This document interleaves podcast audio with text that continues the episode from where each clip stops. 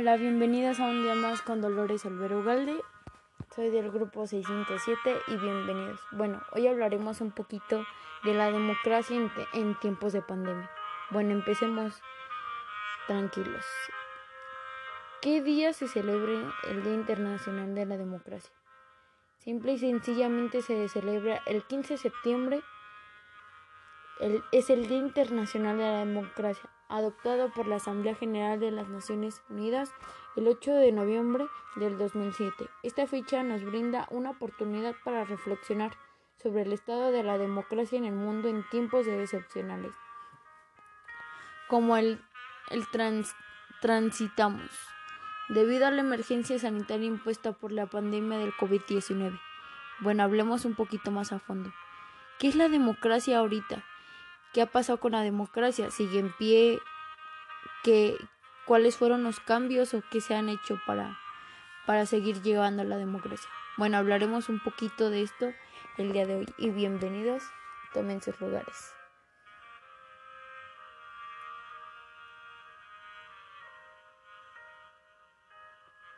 La irrupción de la pandemia ocasionada por la por el COVID-19 dio lugar a la emergencia sanitaria que rápidamente se transformó en economía y puso en evidencia la desigualdad y exclusión de las personas, agravando el desafío que enfrentaba la gobernatura democrática, la rapidez del contagio, la inexistencia de tratamiento que evitaba muertes y la incertidumbre sobre la vialidad de la vacuna. ¿Qué es esto? ¿A qué se refiere? Bueno, hablemos un poquito más al tema.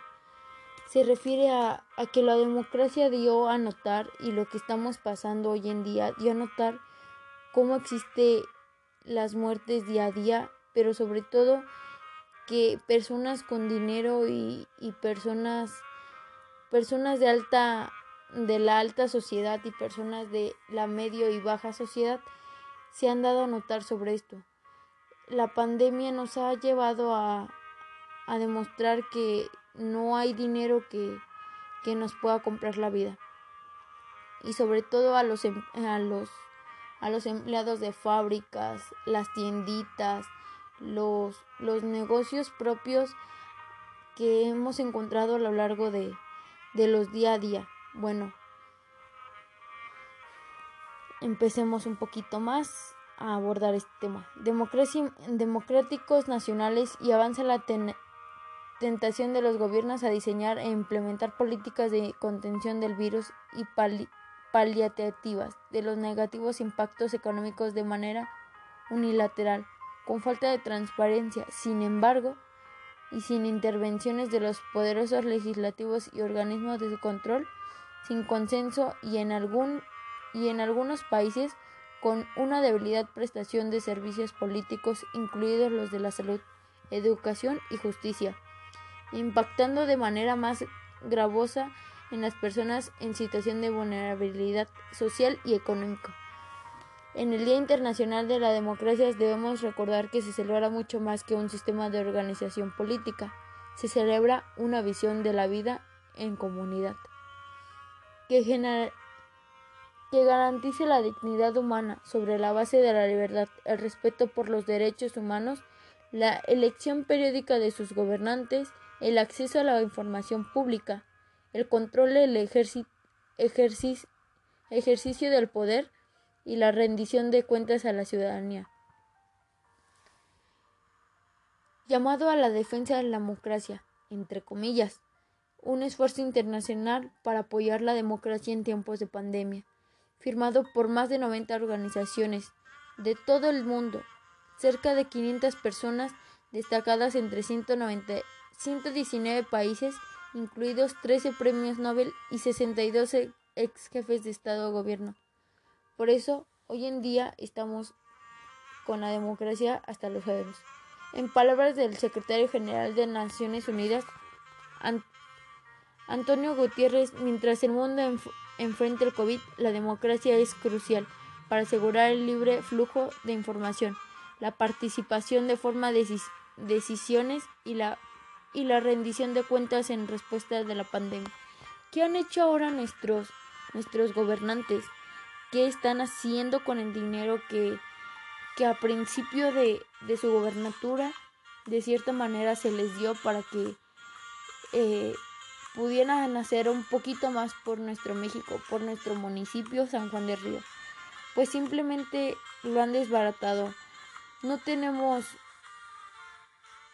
no tenemos este idea de, de, lo que ha pasado con ese dinero. Lo están tapando con remodelaciones a calles, lo están tapando con con con nuevas este lo están tapando de cierta manera con nuevas fuentes. Un ejemplo claro aquí en San Juan del Río, la remodelación y pavimentación de, de calles en San Cayetano, en el centro, en, en varios puntos de, de, San Juan. Ahora, las fuentes, eh, es ilógico que nuestro, nuestro presidente municipal de San Juan esté tapando todo lo que se ha desbaratado por estos años con una fuente que en realidad no se necesitaba, que se necesitaba más un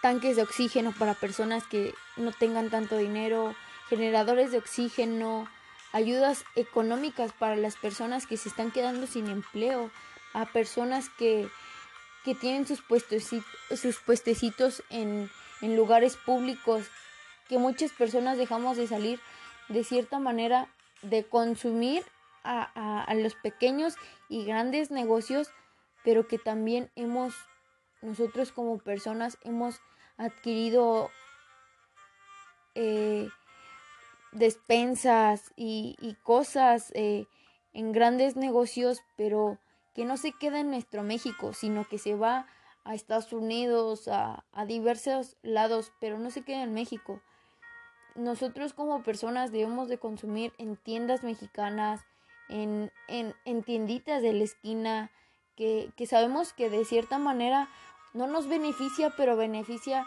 al señor de la tiendita, a la, a la, a la persona que, que nos, nos echa aguas en, en un centro comercial, eh, ayudas, ayudas económicas que en verdad necesitemos como, como pueblo que, que nos demos cuenta que nuestro presidente no, no, no nos está ayudando para nada y que solamente está tomando iniciativa por, por complacer de cierta, de cierta manera al pueblo, porque esto no es complacer.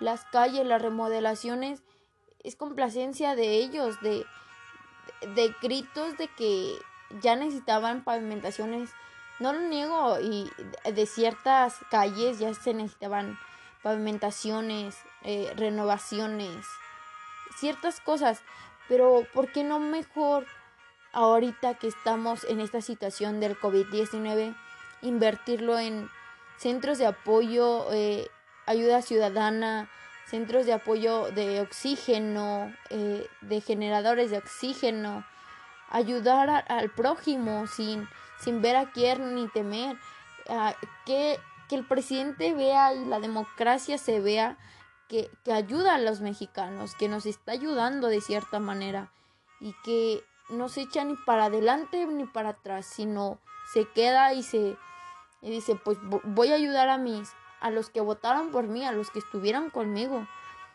Pero eh, lamentablemente nosotros eh, nos quedamos callados nos estamos lamentablemente callados porque nos compraron con una despensa a, en las democracias, con dinero, con, con ayudas económicas y no un pueblo que, que rija y que sepa la democracia, los derechos que tiene y que no se deje comprar por personas que, que sí, hoy te doy la mano, pero el día de mañana ya no. Y si te veo mañana ya no te conozco y hoy, pues sí, porque quiero tu voto, quiero comprarlo.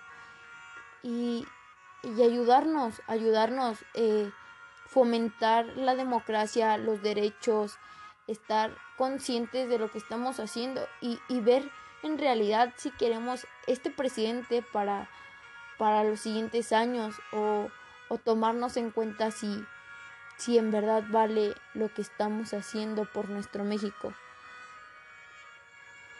Pero mi México es, es muy grande.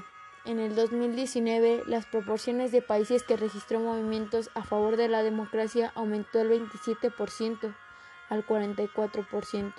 Sin embargo, los procesos de turismo se aceleraron en el, en el mundo, ya que por primera vez desde el 2001 el alturismo subió, abarcando 92 países y el 54 de población mundial.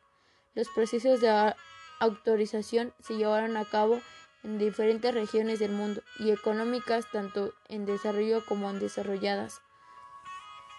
Ayudar ayudar al prójimo, estar cuidando del prójimo y, apoyarnos en estas épocas es lo esencial, sin ver a quién ni temer a quién ayudar a las personas, a las chicas, a los señores eh, de, de, mayor edad eh, y tomar en cuenta que nuestro México no está solo, que nuestro México ha sido uno de los mejores y que si unidos podemos salir de estas es por algo.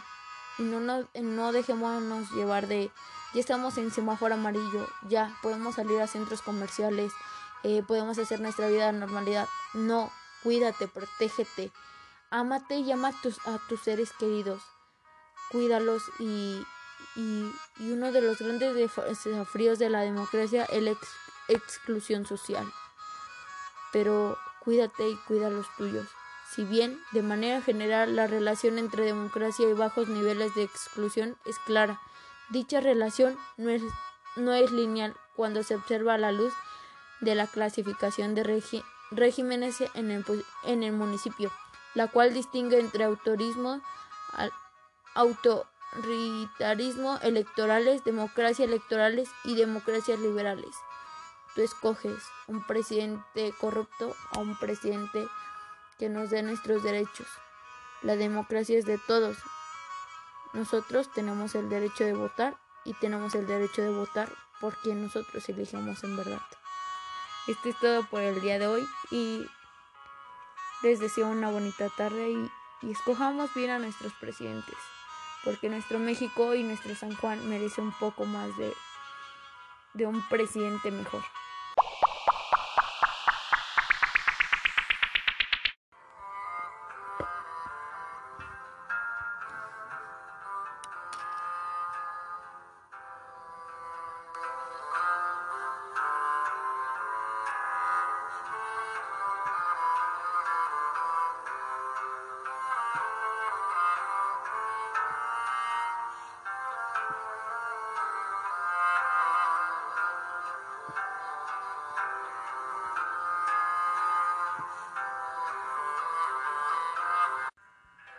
Hola, bienvenidos un día nuevo a mi canal. Yo soy Dolores Olvero Galde, soy del Colegio de Bachilleres del Estado de Querétaro, plantel 10, aquí en San Juan del Río.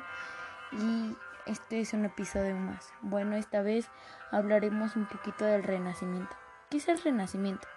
Se le denomina el Renacimiento al periodo de la historia europea, caracterizado por un renovado interés por el pasado gregoriano greco-romano clásico y especialmente por su arte.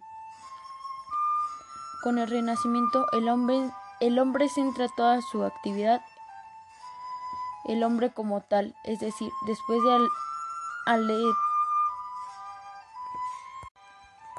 un alargamiento medieval al hombre, piensa ahora como una libertad de espíritu, que conducirá a la libertad del pensamiento el culto de la vida y el amor a la naturaleza.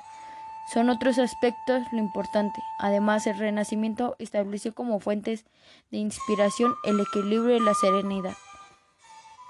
El humanismo en el Renacimiento. Bueno, ¿qué es?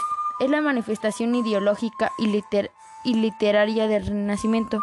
Los hombres del Renacimiento trabajaban con mucho entusiasmo en estudiar métodos metódicamente las obras de la antigüedad, explorando ruinas, exhumando manuscritos y salvando de su destrucción valiosos documentos. Por ello, recibieron la protección de principales y pontificies que le estimularon en investigaciones. Primeramente sido interés tan solo por autores y el, y el arte latina, pero pronto se llegó a su fuente, o sea, el arte y la, cultura griega. Así se, se desarrolló una mentalidad erudita, crítica y apasionada por las ciencias y las artes, que se centró en el hombre y, y sobreestimó los valores humanos. De ahí el hombre del humanismo. Tuvo un carácter literario donde Dante y Boccaccio son considerados como precursores del mismo.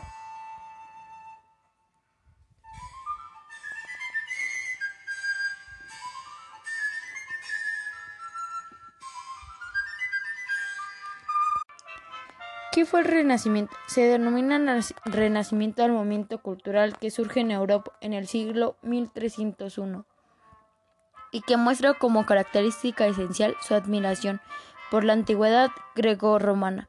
Este entusiasmo que se consideró en las culturas clásicas como la realización suprema de una idea de perfección. Se propone la limitación en todos los órdenes, lo que explica el calificativo de renacimiento, pues en la verdad se trata de un renacer, de un volver a dar vida a los ideales que había inspirado aquellos pueblos. El renacimiento, desde luego, no fue una simple exhumación de las artes antiguas. El interés por el arte grego-romano fue una consecuencia en principio. Se aspiró en una renovación en todas las parcelas de la cultura humana, filosófica, ética, moral y de ciencia entre otras muchas, encaminada a la echadura de un hombre que fuera comprendido y, en resumen de todas las perfecciones físicas e intelectuales, el hombre integra el genio múltiple en el que se concilia todas las ramas del saber en una actitud fecundada. Bueno, ¿y cuáles son los orígenes de, del Renacimiento? El Renacimiento tuvo su origen en Italia, en los siglos 1301 y 1000. Bueno, como les decía, tuvo este periodo entre 1301 a 1400 y llegó a abarcar hasta el 1401 al 1500. Bueno, llegando a su apego al iniciarse en 1500 de Italia se extiende latentamente por Europa, excepto Rusia, a lo largo de los cinco años que van desde 1520 a 1570. discurre la madura plenitud del Renacimiento y también se percibe su ocaso todo, toda la Europa de Occidente tomando por parte ahora el movimiento de las artes y las letras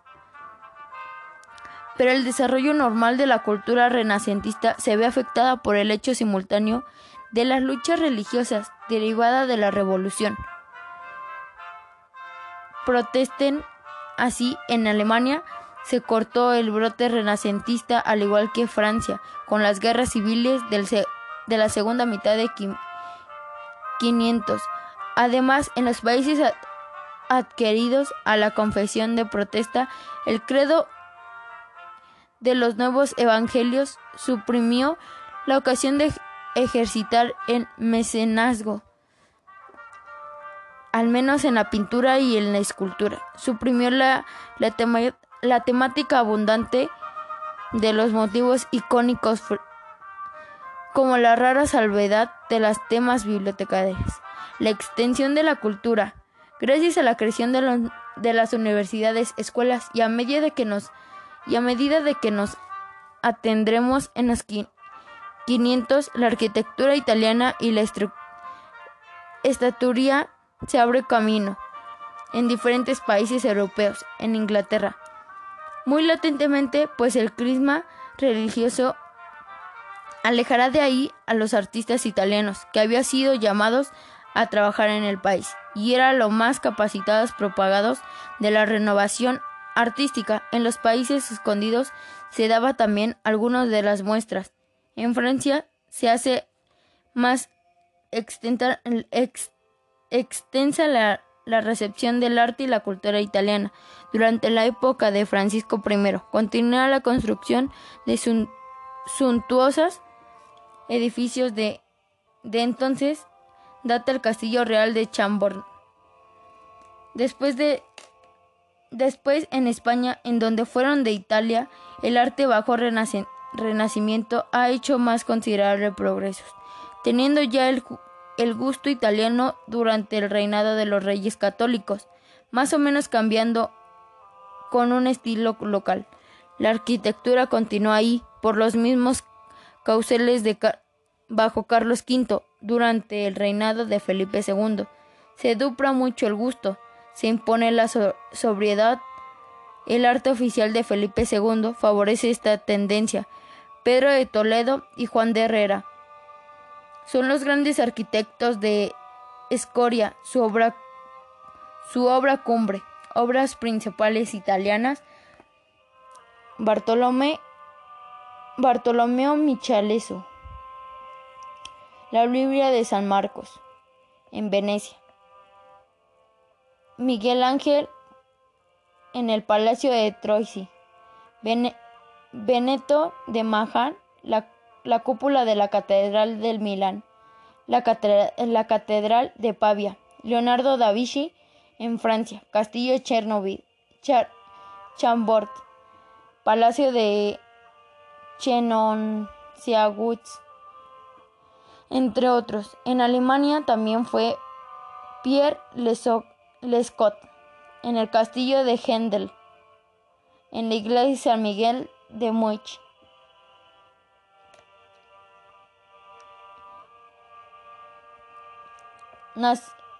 Leonardo da Vinci, nacido en 1452 y a los 24 años fue objeto de una denuncia anónima por prácticas homosexuales.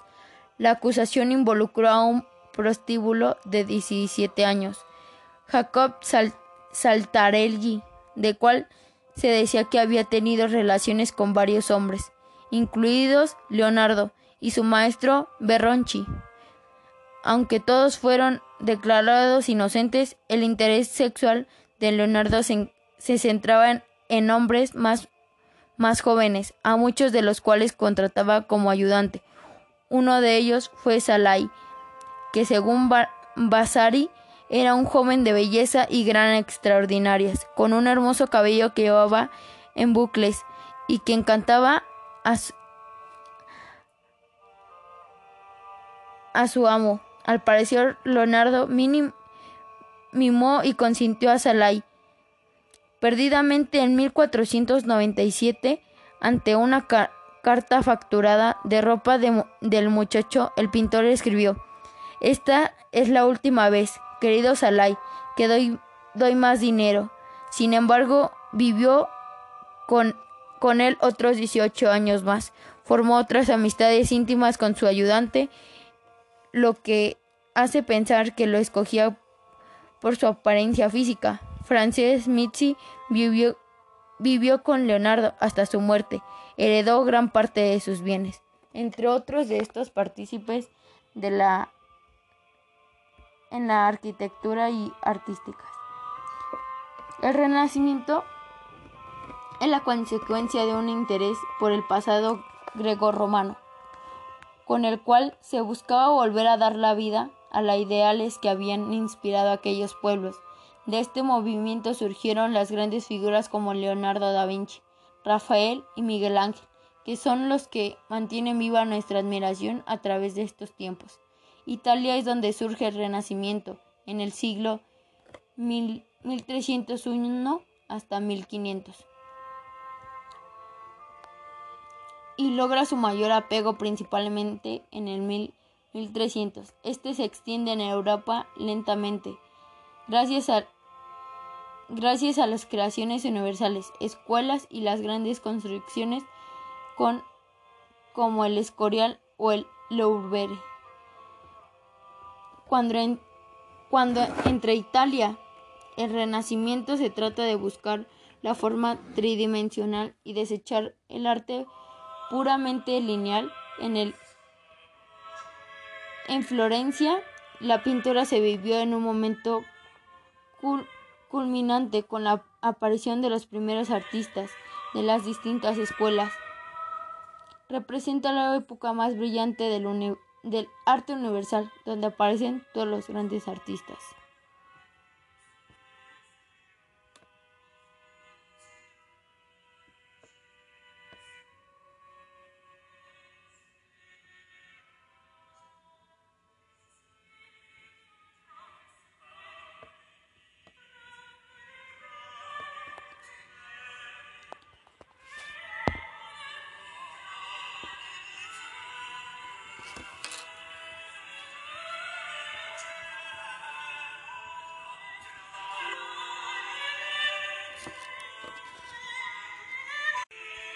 Bueno, hasta aquí es un poquito del renacimiento.